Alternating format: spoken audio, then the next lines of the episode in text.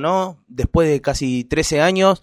Eh, ¿13 años sin que ningún, ninguna disciplina? Eh, no, no, esa, esa disciplina, estamos hablando de tenis de mesa, hace 13 años que no se clasifica un argentino, eh, en este caso se clasificaron dos, eh, estamos hablando de Horacio Cifuentes y Gastón Alto, y ahora vamos a estar hablando con Horacio y nos va a contar un poco esas sensaciones. ¿Qué tal Horacio? ¿Cómo te va? Muy buenos días, Gustavo Rodríguez te habla. Hola, muy buenos días muchachos, muchas gracias por la invitación. No, estábamos hablando acá con, con, los oyentes y, con nuestros compañeros, eh, un hito, ¿no? La verdad, 13 años después, la competición, eh, volver a, formar parte de esa actividad. Eh, contanos cómo, cómo, cómo te sentís. Sí, es como así vos, la verdad, es un orgullo bastante importante lo que siento. Eh, poder hecho y marcar un poquito de historia en el deporte que hago acá en Argentina, la verdad, fue fue increíble y obviamente súper feliz por, por poder compartir este logro con Gastón, que se le dio también a él, que capaz era una de sus últimas chances de, de. Pero sí, la verdad, meter dos sin listas en un juego olímpico, muy, muy, muy bien. La verdad, habla, habla que se vinieron, que se vinieron haciendo las cosas muy bien, con el cuerpo técnico, cuatro o cinco años de trabajo. Y bueno, la verdad, eh, muy feliz. Eh, eso es lo que iba a decir, ¿no? Eh, es, eh, la clasificación es un premio a, ese sacrificio que no solamente hace cinco años que entrenás para esto, sino que creo que desde que sos muy joven, de, a los 11 años habrás comenzado, me imagino, o, o 15 años, y, desde ahí me imagino que siempre fue el sueño poder clasificar a unos Juegos Olímpicos. Sí, sí, la verdad, hace cuatro o cinco años, o tal vez más, 2016 Sí, mira, cinco añitos que estoy afuera más o menos, obviamente yendo y viniendo con Argentina, pero bueno, más o menos ocho meses son los que estoy eh, en Europa jugando y Sí, eso, eso eh, íbamos, íbamos a comentar, estás eh, en número 75 en el ranking mundial de, de, tenis de mesa, eh, pero ¿cómo fue la decisión de, de, emigrar y, y, tomar otros rumbos ¿no? para poder desarrollar tu, tu profesión? Bueno, la verdad, el primer año, obviamente, no iba con la mira de buscar ser profesional ni nada. Lo hacía porque, obviamente, mi, mi federación, el ENAR, me, me apoyaban. Y bueno, yo, como iba con dos compañeros más de equipo, la verdad, lo veía en mi, primer, mi primera experiencia en Europa como, bueno, vamos a pasarlo bien, vamos a entrenar, está bien.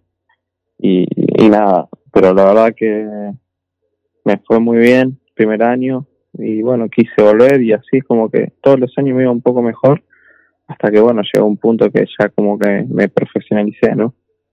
Horacio, ¿y qué fue lo que encontraste eh, para entrenar o las facilidades que te daban para entrenar en Europa y, que acá te, te, costaba? Bueno, pues, en, principio el lugar de entrenamiento, eh, vos pensar que casi el mejor lugar de que tenemos de Argentina es el que bueno, lamentablemente eh, estamos, estamos venido un poquito abajo por y, y, bueno, hoy en día hoy en día la única forma de poder seguir mejorando y todo es en Europa porque contás con más jugadores de buen nivel, contás con mejores eh, condiciones de entrenamiento, mejor piso, mejor iluminación, eh, mejores mesas y, y bueno, y principalmente la, la, la diferencia mayor es que hay competencia. Yo juego liga, sí, es, yo juego liga y estoy compitiendo permanentemente. ¿Y, y ves a Argentina muy lejos de, de, tener esas facilidades para los competidores? Y la verdad, yo creo que sí, estamos bastante lejos. Eh, es una cuestión de Estado, creo yo, porque eh, los deportes en Europa son profesionales gracias a, el Estado los hace, ¿no? Eh, yo lo veo bastante complicado acá, aparte con la crisis que tenemos, te imaginas. Sí, sí, sí, sí, me imagino. Y, y contame cómo, sí, sí, sí, sí, sí, es difícil a veces para, para practicar deportes populares hoy en día, para, para practicar algún deporte que, que, es masivo, por ejemplo, no sé, básquet o tenis, eh, tenés que mm. pagar muchísimo dinero en cuotas, en, indumentarias, eh, todo lo que necesites hoy en día es muy difícil que, que alguien te, te banque. Eh, por eso eh, es muy rescatable lo que, lo que hiciste vos, de, de desde muy chico eh, intentar desarrollarte en este deporte, emigrar para poder mejorar y hoy en día tener, tener tu premio de clasificar a, a, los Juegos Olímpicos, bien merecido lo tenés. por otra parte, la familia, ¿cómo tomó esto de, viajar, de, estar lejos? me imagino que te deben extrañar y, cómo fue en la pandemia también eh, porque me imagino que hubo con estas restricciones, te costó ir y venir eh, en cuanto a, viajes. Bueno, con mi familia, entre todo, nos mantenemos en contacto siempre, todos los días, diario, hacemos llamadas. Yo creo que obviamente no es lo mismo, pero hoy en día con la tecnología te hace sentir que estás cerca dentro de todo. Eh, y después, bueno, ¿cómo fue la otra pregunta? Eh, en cuanto a los viajes, con esto que, hace un año vivimos en pandemia, eh, ¿cómo fue viajar, eh, estar en contacto con, ah, otros con otros lugares?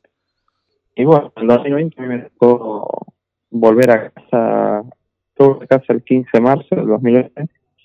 Eh, tenía que hasta junio, mayo, junio, y, y bueno, y estuve encerrado acá en casa entrenando con un robot durante tres, tres meses, tres meses y medio. Un robot y obviamente una mesa. Claro, claro, eso iba a consultarte porque no, o sea, solo.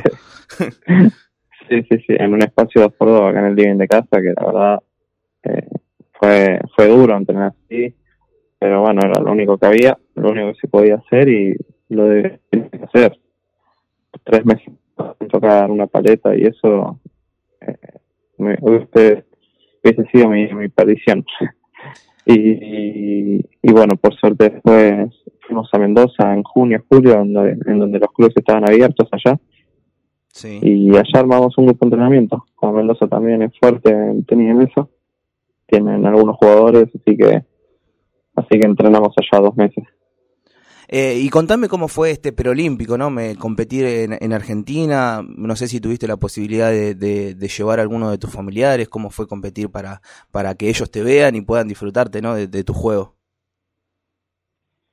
Bueno, em, mi familia no fue a verme porque, bueno, no, tampoco no me gusta mucho.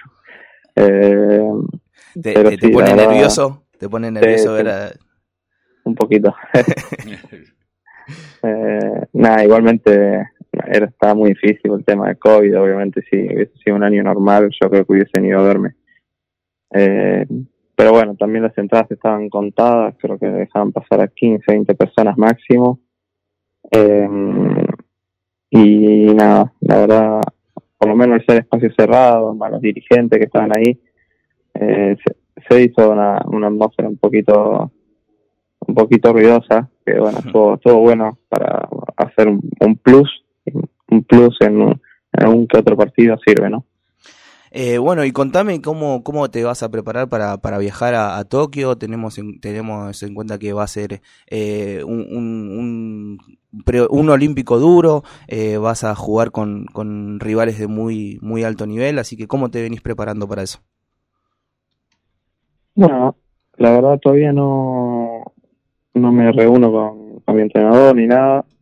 Eh, quedamos en hablar esta semana o la próxima, a ver cómo, cómo vamos a llevar adelante esta planificación para, para llegar a Tokio. Porque primero el objetivo era clasificar y bueno, pasar nada más un par de días.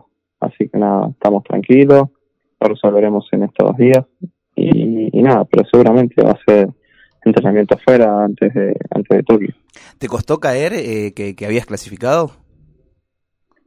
Y la verdad, no es que me costó caer, mm, como muy emotivo todo, de, bueno, por lo menos por mí, por mi entrenador y mi papá físico. Eh, ellos fueron los que empezaron conmigo. Eh, yo empecé cero con ellos y la verdad, ellos nunca tampoco habían tenido un jugador en un juego olímpico y la verdad me sentí tremendo en, el sentido de que eh, ellos metieron un jugador también de, producto de su trabajo también, ¿no? Entonces también se emocionaron mucho, yo también, y, y bueno, la verdad, feliz. Bueno, te, de, parte de, la, de toda la Unión Nacional de Clubes de Barrio, te, deseamos mucha fuerza. Vamos a estar ahí atentos, siguiéndote eh, en los próximos juegos. Y, y bueno, muchísimos éxitos, eh, Horacio. Que, que, lo disfrutes y que, que, sea, que sea lo mejor para vos. Muchas gracias, muchachos. Bueno, estamos en contacto y bueno, un abrazo. Muchas gracias. Chau. Bueno, acabamos de hablar con Horacio Sinfuentes, eh, el 147 clasificado, el, deportista 147 clasificado para esta, estos Juegos Olímpicos de Tokio que se tenían que haber realizado el año pasado. Que es un número importante por la cantidad. Sí, sí, sí, Estamos hablando de algo que es global. Eh, tenemos la suerte de tener muchos eh, deportistas argentinos, eh, algunos apoyados por, por, por el gobierno, por, por la por, el Estado Nacional. Exactamente. Y otros no, tuvieron que ir a probar suerte en el exterior, eh, con mucho sacrificio, como, como lo contaba acá Horacio. Pero bueno, tienen, tienen su, su premio, que es clasificar a estos Juegos Olímpicos 2021.